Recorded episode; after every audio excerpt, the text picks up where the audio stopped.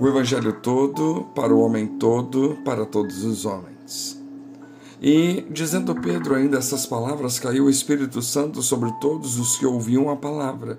E os fiéis que eram da circuncisão, todos quantos tinham vindo com Pedro, maravilharam-se de que o dom do Espírito Santo se derramasse também sobre os gentios, porque os ouviam falar línguas e magnificar a Deus.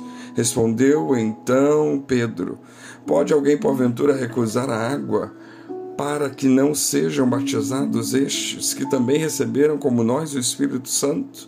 E mandou que fossem batizados em nome do Senhor. Então rogaram-lhe que ficasse com eles por alguns dias. Atos 10, 44 a 48. O que Deus fez confrontou e mexeu profundamente com a vida e a missão da igreja com o seu entendimento e a sua prática da fé, com a sua configuração social e incumbência missionária.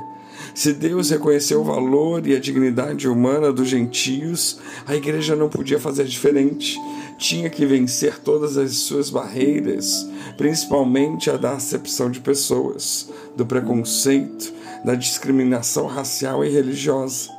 Não foi fácil, mas aos poucos foi aprendendo a ter um novo olhar e percepção em relação aos não-judeus, a amar a todos como Jesus ensinou a amar, a não julgar e condenar quem é diferente, mas respeitar e querer bem a todos, e se conciliar e conviver em paz, como irmãos e irmãs em Cristo, como família de Deus. Deus ama todas as pessoas e quer que todas conheçam, desfrutem do seu amor e sejam salvas. Isso nos leva a perguntar: estamos pregando o Evangelho de Jesus Cristo além do templo e da vida da nossa comunidade? O nosso coração é acolhedor e missionário? A nossa comunidade é aberta, atrativa, acolhedora, inclusiva e missionária? Como acontece a acolhida e a intenção dos novos membros na vida da comunidade? Quais têm sido nosso entendimento e a nossa prática sobre essas questões. Lembremos sempre de que Cristo venceu todas as barreiras que dividem a humanidade, que Deus tem um propósito de unir todas as coisas em Cristo e de que na igreja e por meio da igreja Deus quer criar uma nova humanidade. Deus quer nos usar como suas testemunhas e seus mensageiros para evangelizar o mundo e para construir uma sociedade inclusiva e fraterna. Será que estamos dispostos a viver isso? Sempre que for oportuno, preguemos sem preconceito nenhum o Evangelho de Cristo a todas as pessoas. Pode ser na família, com vizinhos, amigos, colegas de estudo ou trabalho, na sociedade em geral.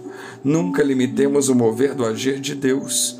Todos, todos devem ter acesso ao Evangelho, não importa o lugar, a raça, a cor, posição social, gênero. Lembremos que quando pregamos o Evangelho, Deus se manifesta na vida das pessoas por meio do Espírito Santo e concede salvação.